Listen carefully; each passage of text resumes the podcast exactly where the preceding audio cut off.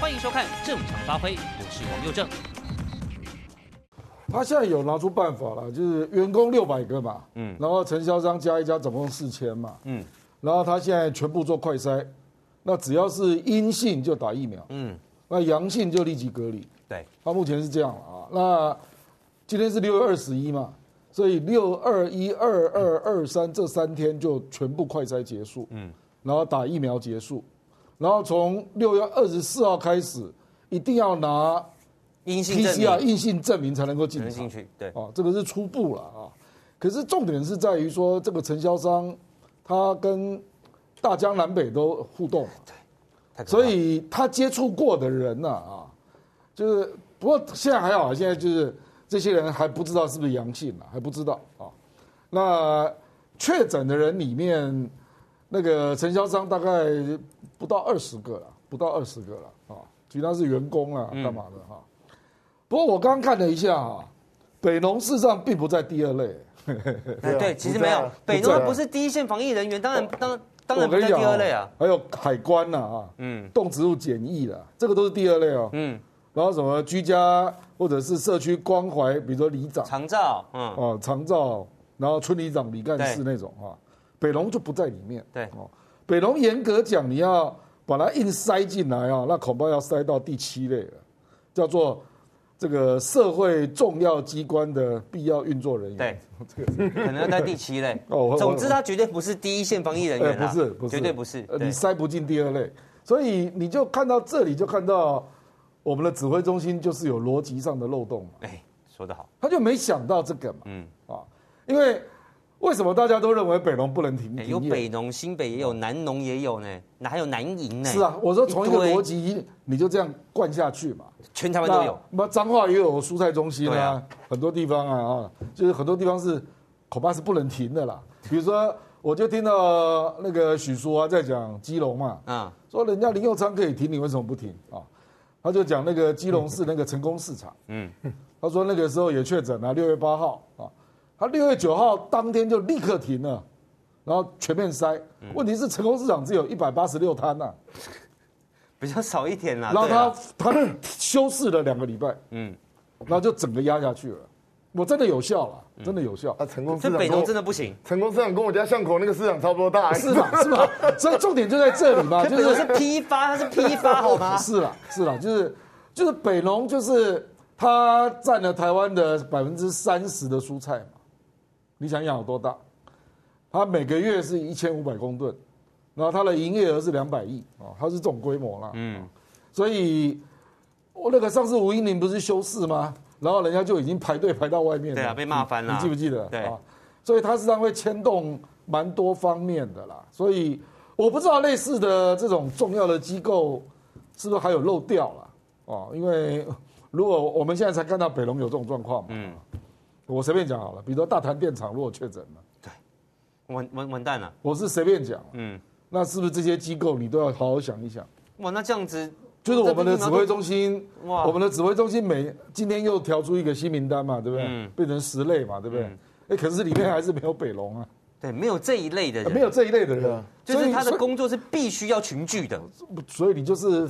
就是你不能停业啊！啊，对对对对，简单讲不能出事的，不能出事。事实上，大部分都有群聚了。对，制造业就一定要上班嘛。可是他他有些是可以停的，我们有一些地方是不能停的，都不能停。比如说台积电就不能停。对啊，怎么停？停还得了？台积电一天多少产值啊？对不对？啊，所以你你要讲说美国为什么要来帮我们忙？台积电当然有有也是重要原因之一的。不过就是北农这件事哈，我们现在就是只能够阿弥陀佛了，就是希望。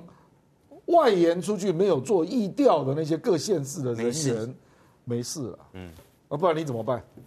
因为他已经掩盖了嘛。因为我刚刚我刚刚跟钟小平议员在一起，哎，他说事实上已经掩盖很久了。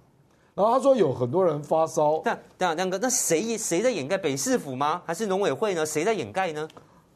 不，他就把它当做个案，然后一个一个处理。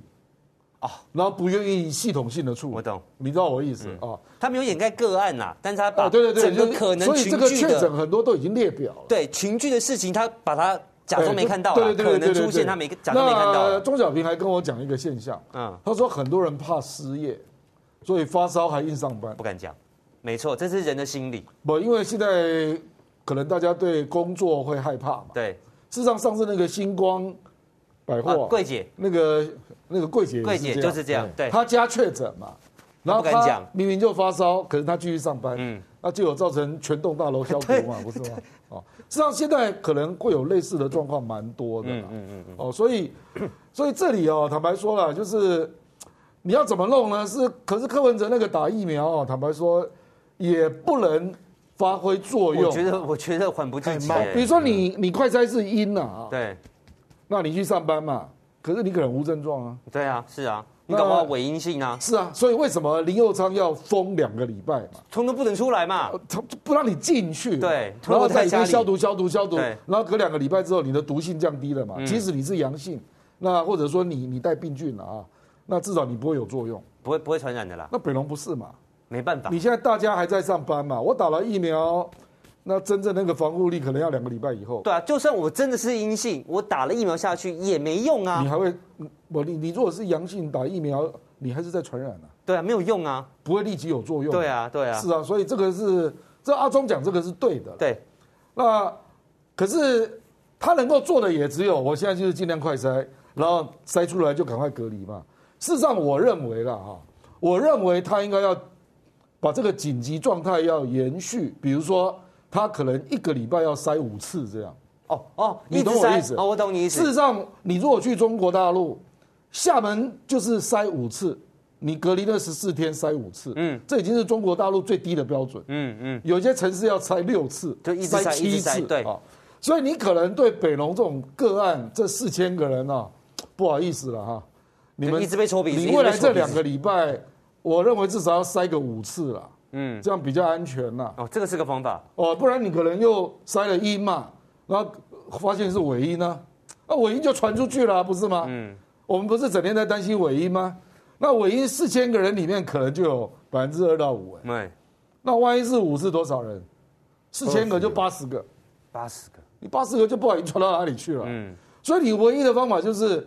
多塞几次，就甚至一天都要塞好几次。对不起，我这是我，我是了，我我跟你讲哦，最理想状况是每天筛。对，其实是 啊，对不起他们了，可是。每天进来前就塞，进来前就筛。对对，其实这是坦白讲，恐怕要增加塞的频率了。对，不然你打疫苗是没有用的啦。这确实没有。塞比较确实啦。嗯。哦，就是他可能尾阴一次，尾阴两次，总不会尾阴三次吧？对。哦，那只要一筛出阳性就隔离了。嗯。我看这个是比较保险的做法了，不然我我也想不出其他方法。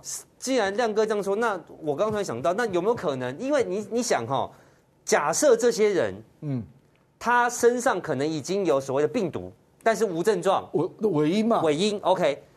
就算你今天把他筛出来了，你把他隔离了，但在他被筛出来之前，第一个你不晓得里面接触多少人了，就是他就是疫调嘛。对，第二你家人怎么办？所以有没有可能？又又在你讲的就是说，四千个总有会筛出阳性。对，那这个些人的意调呢？对，哦，那很麻烦死。对，所以我的意思是说，这我自己乱想的，我不知道，但也不太可能啦。干脆把这四千人都集中起来了。啊，不不不行啦，人家人家是在各地上班的啦，哎。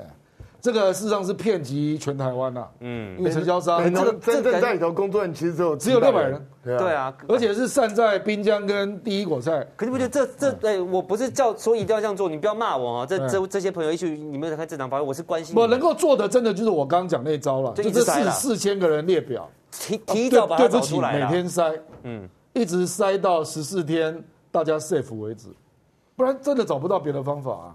对，打疫苗真的打疫苗没。一定有尾音的啦，这个，而且有些人认为比重至少是超过五趴以上啊，所以实在是我们想不出别的方法了啦。对，对，好，这就是这个就已经把它当做是好像入境一样了。对，就入境，可是没有，可是你看入境的概念是它会隔离哦。对了，对了，我知道。对，所以我才会，我才会想要隔离这个概念，因为你尾音，他还是回家嘛，嗯，他还是在接触嘛，你知道我的意思？可是那你射出一个阳性。那之前不知道多少天嘛，对，啊、对不对？对啊，所以这个真的是大工程呐，哎，所以我觉得觉得对不起啊哈，这个我真的不是耸动或怂恿，我只是觉得，就像刚刚亮哥讲，这他其实就是一个国外回来的，我不知道你到底有没有问题，但你很可能有问题，因为你可能在国外跟有问题的人接触过，就跟现在北农里面这些人是一样，他们很辛苦，所以我才会觉得说，哎。如果比照从国外回来的标准，第一个当然除了是多筛之外，嗯，那很重要就是你不能不乱跑嘛。这但也不可能说叫他们住在市场里面啊。算了，当我没说，当我没说。但我真的觉得这会不会是一个方法啦？哦，会不会是一个方法？呃，这四千人都要自我居家管理，一定要列管啊，不然你怎么办呢？可是因为你可能尾音呢。但就算你列管了。不，啊、至少你，你不要出门，就是起码就在。可是因为你如果自我健康管理，我至少知道你在哪里嘛。对了，对不对？可是这个这个就这就算四千人练馆也是大工程啊，大工程，大工程。哇，所以各位，我今天会把这个题目放在前面，也许大家会觉得说啊，没什么感觉。我希望不要，但或许过几天、过一个礼拜、过两个礼拜，你回头看这几场发挥，你你可能就会知道我在跟你说什么。嗯，我在跟你说什么，好不好？好，来，我们 讲完这个北农的事情了啊。我就说柯文哲坏，啊，这个不好好弄，就在人家疫苗来的时候，你给我搞这飞机，要把他气死，好，把他气死。来，我们来看下一张。来，当然了哈，刚刚亮哥跟彬哥都提到了，但既然有媒体报，我们就把它拿出来聊。好，那聊大家可以有不同的看法，这都没有关系，我们是开放大家讨论的。好，简单来说，好，就传出啊，这个是跟军购有关，什么东西跟军购有关？就是美国的这批疫苗。那到底有没有关？从过去的一些历史，或说 我们跟美国相处的方式，我想有人对这样子的说法是坚信不疑的。好，所以今天我们把它拿出来讨论。我们现场来宾都专业的，包含现在加入的玉军哈，他这个美中台关系国际他是非常专业的哈，跟大概是亮哥的差不多学生。徒孙等级啦哈，但是也很厉害。徒孙，我不是徒孙，是啊，徒弟、徒弟、徒弟、徒弟等级哈。哦，这个，但是也很厉害了，虽然比不上亮哥，但也很厉害了。他非常厉害。对，其实待会我们都可以听听。我我只有头发比亮哥多。他们的看法好不好？啊，可以听他们看法。来，国防部说六月十七号发布了军购绝标的公告，而且跟 AIT 完成签约了。好，传出是造价将近五百亿的多管火箭系统。还有岸置鱼叉飞弹，好，岸置鱼叉飞弹。那当然了，呃，六月十七号啊，这个时间点就让大家觉得说，哎，怎么这么巧啊？当然，这个军售案谈很久了，啊，本来就有了，只是刚好签约之后这么巧三天，啊，美国就送了这个两百五十万剂莫德纳疫苗，而且比原先承诺的七十五万足足增加三倍之多。那就会让大家出现一些联想嘛，哦，好比说，我最早告诉你们的，为什么我们要买那么多的这个？我们为什么三阶一定要盖？啊，原来查了资料才发现，在二零一八年，啊，蔡总统去美国，哎，怎么可以站在街上受访呢？怎么这么高的规格呢？马英九街上都不能讲话哦，哦，只能这样，不能讲话。蔡总统可以在美国受访，为什么？哦，兜起来才发现，原来蔡总统受访的前两天。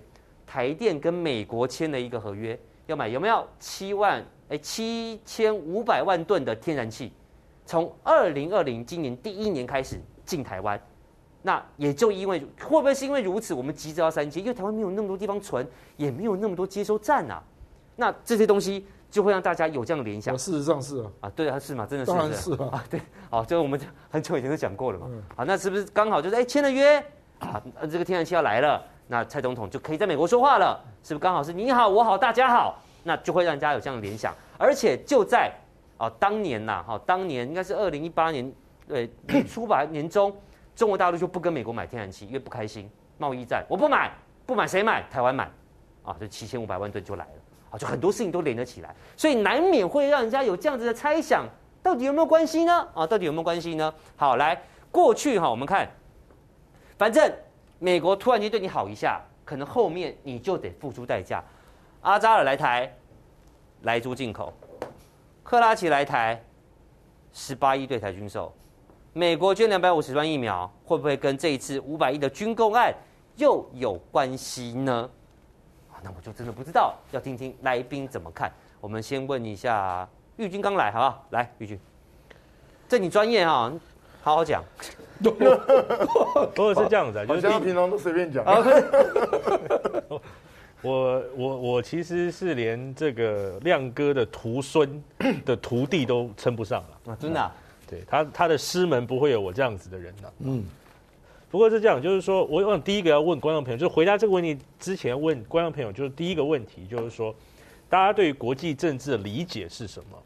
国际政治的理解，大家是崇尚的一种浪漫，就是说，人家爱我们，我们也爱人家，因此可以互相获利，还是它本来就是有一些这个交换利益条件在里面啊？右正，如果今天板上这个逻辑是通的，说因为我们买了将近五百亿的这个鱼叉飞弹，所以来了两百五十剂的这个莫德纳，那我的问题是，那我们干脆买两千亿的飞弹，再来一个两千亿两千？对不起。他就给你两百五，你买五亿、五千亿、五兆亿、五兆，啊，他就是给你两百五。那还是我们还可以拿什么其他东西跟美国继续交换吗？我我觉得是这样，就是说，美国今天把这个火箭系统跟鱼叉的飞弹卖给台湾，它某种程度上就是释放出一种讯息。释放什么讯息呢？就是希望它的军事跟台湾能够更进一步的紧密嘛。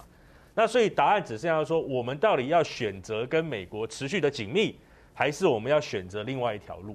其实我觉得就是这样子而已。美国这个国家呢，尤其是哦，现在是算是民主党这，尤其是共和党这一帮所谓的新保守主义，他们本来就喜欢交换条件啊。那个以前小布希有一个国务卿啊，Condoleezza Rice，现在在斯坦福的，嗯啊，斯坦福的这个一个学者，人家就曾经问过他说，哎。你们都说美国守护民主、相信人权价值啊，中东一大堆跟你们合作的一些人，为什么都没有民主价值？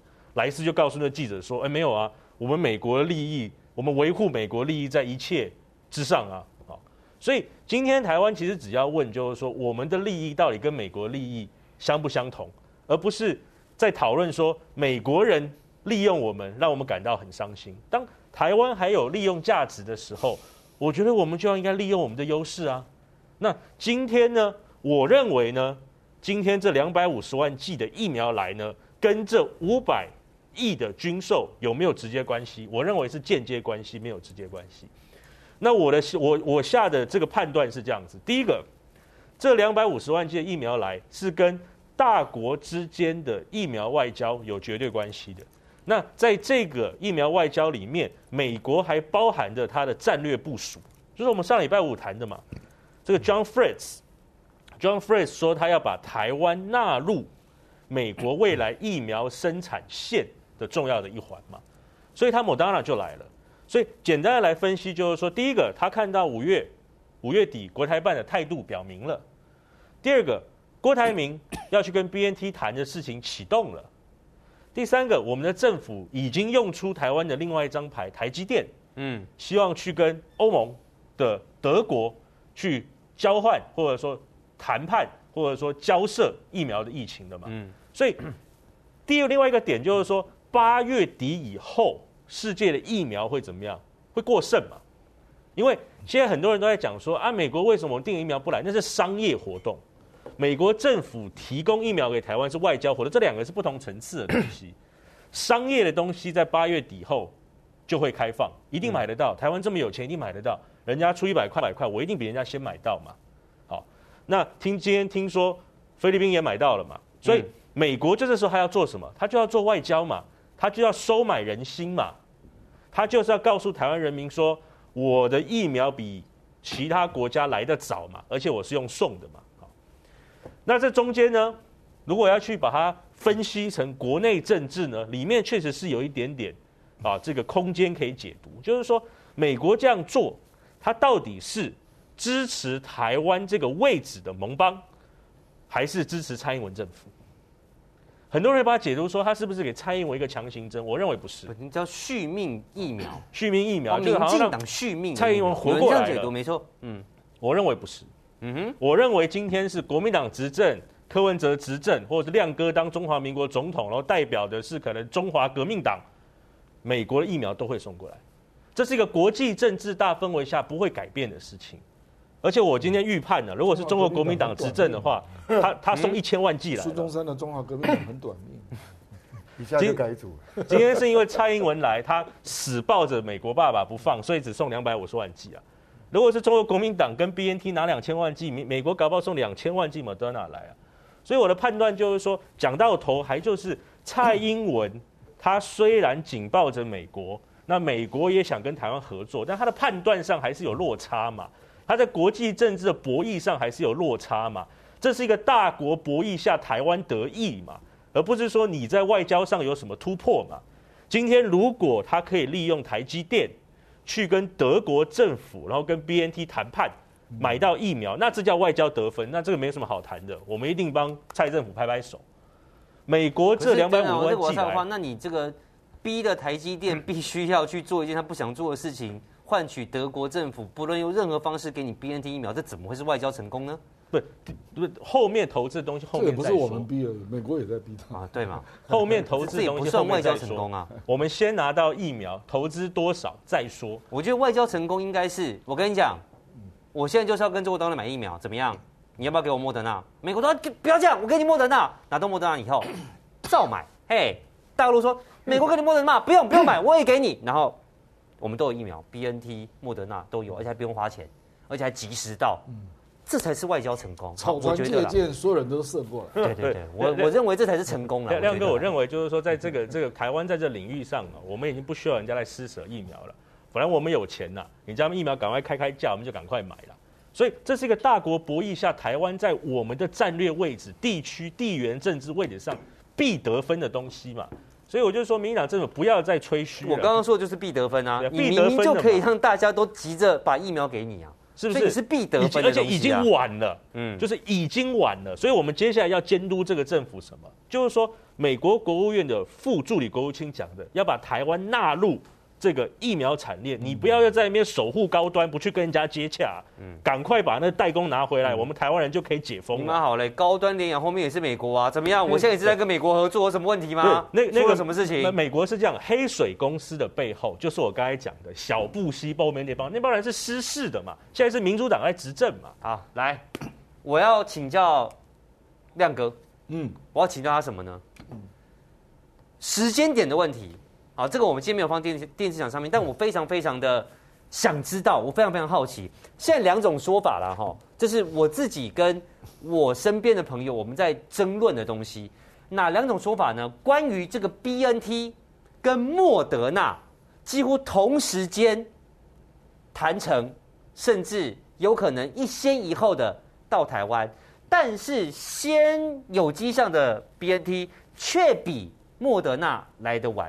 而美国很显然是突然间加码，让莫德纳更早、更多进到台湾。为什么？为什么？好，以下我提供各位两种说法，待会请亮哥跟斌哥来评论一下。首先，第一种，听好了哈，这很重要哦。我用非常简单的话跟你说，第一种，为什么美国跟德国，哦，我们讲德国了哈，先不讲上海复星，突然间都要给台湾疫苗了？有人说关键在 G7。在 G7 的大会之后，当中讲了一句话，美国讲了一句话，这句话是什么？他们说，台湾之所以没有疫苗，就是卡在中国大陆，不给台湾买到疫苗，哦，所以我们要帮助台湾。好，有一个这样的前提跟共识在之后呢，好，我们把焦点目光回到台湾，回到台湾。当美国宣布莫德纳要来之前，台湾努力在乔 BNT 的叫做郭台铭。对吧？好，郭台铭努力在乔 BNT，但民进党死命的卡，因为你要透过上海复兴，换句话说，会变成中国大陆放行，让 BNT 进到台湾啊！我民进党的民主席被坑，对，对吧？没错吧？好，但是这个时候，美国跟德国哎就联手喽。台积电出马，美国、德国就联手喽。基于在 G7 上的共识，德国告诉民进党，或说美国跟德国告诉民进党，没完了，你把台积电拿出来来设厂，我德国直接给你疫苗。第一个降低郭台铭的影响力，第二个让中国大陆在这整个 BNT 进到台湾的战场里面毫无角色。BNT 来是德国给，跟你中国大陆没关系哦。同时间，美国再加码莫德纳，莫德纳进台湾，BNT 进台湾，跟中国大陆都没有关系，都是欧美同盟照顾台湾，远远的在台湾上演的这场美中疫苗角力在里面，一脚把中国大陆踢得远远的，美国大获全胜。好，这是第一种说法。第二种说法，第二种说法，美国为什么那么急？因为民进党动不了啊，挡不住了，我撑不住了。啊，每天这样死人，AZ 也死人，不打 AZ 嘛也死人，怎么办？没有其他疫苗怎么办？郭台铭已经弄到这样子，我再卡他，我话就说不过去了。所以我我有，我说我是民进党，我有必须要弄到其他疫苗的压力，我只好开绿灯给郭台铭。但我找了台积电，试图要让这个绿灯是开给德国，不是开给中国大陆。但这件事情，美国其实是没有参与的。但是当美国看到，啊、哎，搞什么搞什么搞什么？你怎么会让 BNT 这个过了？你怎么开绿灯给郭台铭？万一是搞到最后还是透过中国大陆，比如说亮哥上礼拜讲的四方合约，让 BNT 进到台湾，那不就变成这个中国大陆？很好心让台湾拿到五百万剂 BNT，这怎么行？哼，我是你爸哎！来来来来来，父亲节你不用送我礼物了，好，老子送你。所以赶在开灯的隔两天，美国加码两百五十万剂，今天送到台湾。哦，大家懂我意思？这两种完全不同的说法哦，一个是德国、美国一起，一个是 蔡总统某种程度是在试出。我真的没办法了，你快来救我吧，不然大陆要抢捷足先登哦！美中疫苗战你会输哦，在台湾战场你会输哦。美国赶快加码，好，两种听起来逻辑都对，哎，好像都有可能，哪哪一种比较接近事实？还是亮哥有其他的看法？不，你这个讲的是一个国际因素，一个国内因素嘛？哎，对对，没错，啊，两个都对啊。哎，可是这两个是截然不同的概念啊。可是两个都对啦，就是台湾运气就是不错嘛，啊，不，这个。国国内因素啊，我觉得当然是，就小英承认就是疫苗短缺造成的恐慌嘛，还有疫情死亡人数每天这么多啊，那我觉得让他决定要调整疫苗政策，其实这个是最核心的了，因为如果说他没有面临这样的一种这个疫苗短缺的危机啊，然后基本上也不会做那么大的调整啊，因为。他本来你我你看那个去年发生的嘛，包括代工啊，包括东洋啊，哦，包括我们没有超买啦，嗯，那事实上都是跟疫苗政策的路线有关嘛。对，他本来就是认为国产疫苗很重要，所以高端联亚要让他们有机会成功啊。啊，可是这个危机实在太大了，大到民调跌很凶嘛。嗯，美丽岛的民调跌到四十七，那 TVBS 的民调跌破四十，哎，嗯。那当然感受到了啦，我觉得他一定有感受，他是很敏感的人呐啊。那可是他又不愿意让这一件事情变成好像我只好开放让郭台铭去跟中国打交道吧。对啊，他又不想说结局是这样，所以我觉得他想到一个很聪明的高招嘛，嗯，就把台积电拉进来。就当你说他是蔡总统，呃，当然当然当然啊，因为台积电事实上早就。跟政府反映说，他们想要照顾自己的员工嘛，嗯，所以他们本来就有买疫苗的意愿，嗯，那只是说量不一定有那么大。那我觉得是在这种情况之下，可能总统就透过人啊跟他传达说，那那既然台湾缺疫苗嘛，那你是台湾护国之山呐，那是不是也也那个比照红海，就是那个郭台铭啊，就是把那个量弄大一点啊，那量弄大一点。那基本上我们的谈判也会比较好看嘛，你总量就一千嘛，对不对啊？那到时候也比较没有争议啊，因为如果是郭台铭只有郭台铭的话了，那一定会有蓝绿问题。当然，台湾内部一定会爆发蓝绿问题，我跟你讲保证的啦。因为郭台铭一定是透过上海复兴嘛，那想办法去签那四方合约嘛。嗯。可是如果只有他，我跟你讲，绿营一定很多人有意见的啦。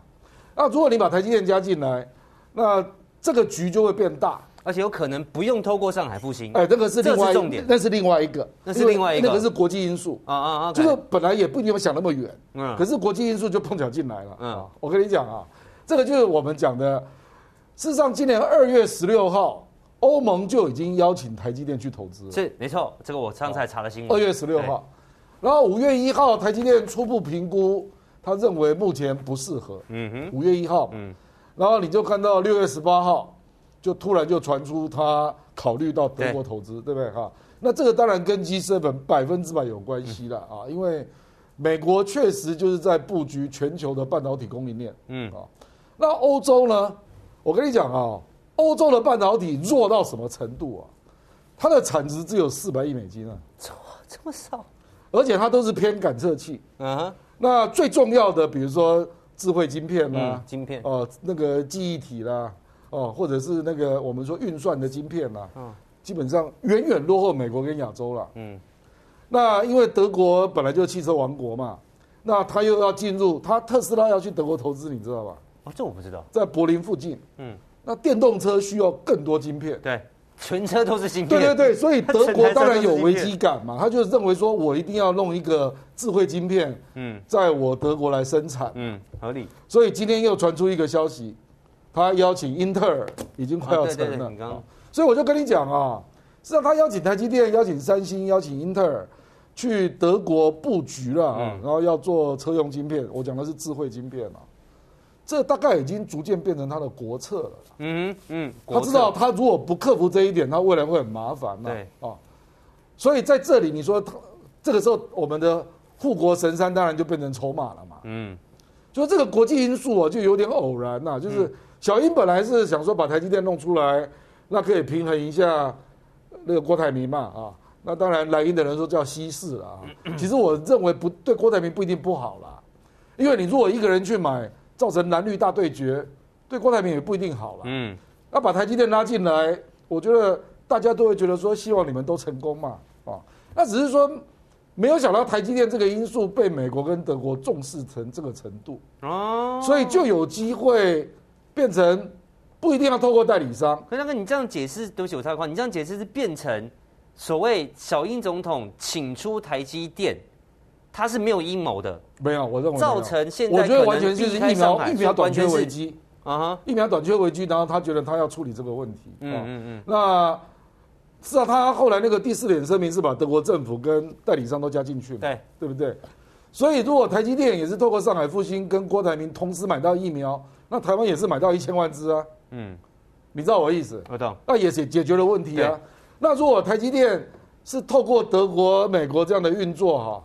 然后运作到最后变成是德国政府捐赠给台湾政府，嗯，那更好啊。Even better，当然。那一这是这是第一第一。中国大陆就一脚踢远远的啦。不，也不要这样讲了，也不要讲那么难听了，因为郭台铭还是会去上海附近那边买嘛。就是我，总之我们都拿到一千万支，嗯，啊，那只是说第一优先的方案，但是德国希望台积电是透过政府捐赠模式，对，哦，那那个台积电就当然就是晶片换疫苗嘛，嗯，他去那边投资嘛。哦，或者设置设设厂嘛，啊、哦，那这也符合美国的战略规划，这是第一优先选择了。嗯，就是台积电是透过德国政府的捐赠模式，啊、哦，那那个郭台铭是透过上海附近的四方合约模式，嗯，然后都成功了，嗯，哦，我觉得这个对两岸也不错了，嗯，哦，那所以我我美国加码是什么意思嘞？啊，美国这时候突然间加码是什么意思嘞？不，美国加码是因为你以为 BNT 明天就会来啊？哦，对了，对了，对不对？你这个接触到签约到真的运到你这边，搞不好就是七月中旬以后的事了，嗯，有可能，可能更晚，可能更晚。所以你就是有个空窗期嘛。嗯嗯。你刚刚也不是讲了吗？日本这个 AZ 一百二十四万剂也快要打完了，差不多。对。那你如果没有一个东西来补，可能有两个礼拜空窗哎。嗯。那两个礼拜空窗，台台湾会乱到什么程度？嗯。没有疫苗，我我觉得美国当然是看到这个，而且你去看哦，日本人六月三号那个总理被询啊，对不对？嗯，六月四号就送来了。对，我跟你讲啊，就是日本跟美国，我觉得他们很厉害了，他很懂得台湾人，就是要得到你的心啊，我什么时候出手可以得到你的心？他的时间点抓得很漂亮，是吗？那日本人最快嘛，六月四号就来了。就台湾人就美国也是啊，也很快啊，立刻加码，隔天就飞了。那你不是感恩戴德吗？嗯，那感恩戴德后面就会有一个效应嘛。嗯，八月二十八号来猪要公投，哎，嗯，哎，那接下来美国是不是要跟台湾启动 TIFA 的谈判？嗯哼，对不对？嗯哼，那不是反对来猪的人都说你到底换到什么嘛？嗯，换到疫苗啊，这个是最少。啊，对，接下来还有 TIFA。对，我觉得美国不可能都是对我们予取予求了，他一定会拿出一些拿一些东西给你呢。呃，这两招他就想说，是不是可以让莱猪公投平息掉？靠，这样才是厉害的布局嘛。就说他要标，他要改变台湾民众对他的反感嘛。比如说你你强迫我吃莱猪，那我得到什么？嗯，那我告诉你，疫苗照顾你，那接下来 TIFA，我也想办法给你一些利多。嗯，那你的感受就会开始改变嘛。我觉得这个才是厉害的政治了。对，这就是细腻的地方。这个哦，你不看正常发挥，其他地方你也看不到了。好，那接下来我就要。顺着亮哥刚刚的说法来问斌哥，好，假如啦哈，台积电，呃，听起来台积电就是临时被拉出来的嘛？呃，他有提出要求，可是可能一开始没那么大的量，可是他确实要为他的员工嘛，他员工有四万八千呢。对啊，因为因为为什么我会这样说啊？是因为大家都这个就讲说什么六月十号嘛，这台积电怎样怎样开始干嘛干嘛干嘛嘛，但其实网络上这时候都是网络媒体都有报啦。我说他其实五月就在布局了，那有人就讲说，哦，如果你六月、五月就在布局，你就这什么六月初的什么股东会上还是什么什么财报里面怎么没有写？那个时间点都有，六月九号，六月九号董事会啊。那因为他不确定什么时候到货啊，所以这个要补程序嘛。那补程序就就到了以后后面再今今天就补程序了。哦，今天就补程序。六月二十一号，台积电今天董事会通过了。OK，所以他没有其实。台积电是个很谨慎、很敏感的公司，当然，所以社会上有什么反应，他就立刻处理。嗯嗯嗯。所以确实没有错，他是六月九号董事会，董事会嘛。可是那天没有这个议题。对。那今天就不处理了。哦。呃，今天程序已经做完了，哎，做整套了，然后做整套了。来，这个斌哥，其实我我真的觉得啊，大家去看那一天，他刘德英跟郭台铭进去总统府之后，然后出来之后，就很多人都问啊，问。问说那个台积电到底你们的态度是怎么样？但因为外面很多阴谋论都在传嘛，嗯，然后张敦海又讲了一堆说台积电怎么样怎么样，结果你知道台积电回答是什么吗？嗯，好，政府怎么说就是那样。哦，对对对对对对，没错，对这个回答很 啊，就是你去问他了，他只能说随便了，都好了，都好了，都好了，所以表示在这一点上，台积电有一点点无奈，反正就是。反正我就是配合政府，你们你们决定怎么做就怎么做。他叫我干嘛我就干嘛啦。对，确确实有说要买疫苗。对他确实，但据我所知，他一开始买的好像连五十万都不到。对了，不到这个量。他自己要打嘛，他主要是自己要用。因为他主要自己要打，然后他他本来的想法是配合其他的统一的这些东西，对了，大家一起来弄。对对。所以本来根本没有这么大规模，你弄到这么大规模，六十万，你看，你弄到这么大规模，其实就是为了去跟跟。郭董达成一致，嗯嗯、就变成这样子吧。你五百，我也五百，就是这样的。所以，所以在我看来，我可能稍微有点小小不一样的地方是，认为我觉觉得美国在背后操纵的因素非常大。嗯哼，所以你比较认同我刚刚讲的第一个感觉是国际因素了。甚至我认为，连日本给我们的一百二十四万都是美国在背后催促、催促啊。当然，这梦辰这这这个合理的。对，嗯、那美国为什么会这样？你看，美国一开始本本来只打算七十五万，而且还要透过 COVAX。就后来为什么这么急的直接要给给我们两百五十万？嗯、表示他，你知道全世界最了解台湾就是美国。对了，他表示他都看出来台湾的疫情情况不对劲了，他要赶快快马加鞭，先帮你先帮你蔡英文稳定住。不然的话，因为台湾只要一乱，对他来讲，他有直接性的伤害。嗯，他绝对不能让台湾乱掉，所以他必须要这样做。而且在某种程度看来哦，我就就是顺着玉军刚讲的话，我觉得他已经有点在接管台湾的防疫政策。嗯哼，因为大家都知道，我们去年其实本来跟 BNT 跟 AZ 其实都有接触代工啊这些东西。后来彬哥应该是说他开始调整台湾的疫苗政策，是就是这样子。疫苗政策，也就是去年本来我们都有接触，但是后来因为我们要保护我们的高端跟联雅，所以后来这些都吹了。嗯，吹了之后，本来美国也不太在意，无所谓，反正你这样搞就好。因为你没有疫情嘛。对，没有疫情，但是现在他发觉不对。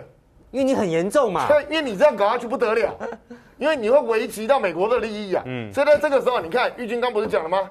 诶，你美你台湾是不是要重新考虑一下代工？嗯，那你要知道，如果台湾真的重新考虑代工，你觉得会发生什么事？国产就没得做了。是啊，当然，国产量能就被晾在一边了。对，可是阿中部长这一个礼拜来都在讲要争取莫德纳代工。对啊，对啊，对啊，是啊。去年就担心排挤国产，不要 A G 代工，啊、今年高端都要一都要发 EUA 了，结果你现在开始要跟人家代工，是啊，什么意思？所以基本上就是台湾的购买疫苗政策，因为美国的介入已经开始改变。嗯，所以我觉得今天高端的。股价居然还没跌，我觉得蛮厉害。对，今天居然没有跌。对啊，今天居然没跌，它还涨了两块钱的样子。对对对对对。所以我我今天一直在密切注意高端的股价，你知道。想知道更多精彩内幕吗？请上正常发挥 YT 收看完整版。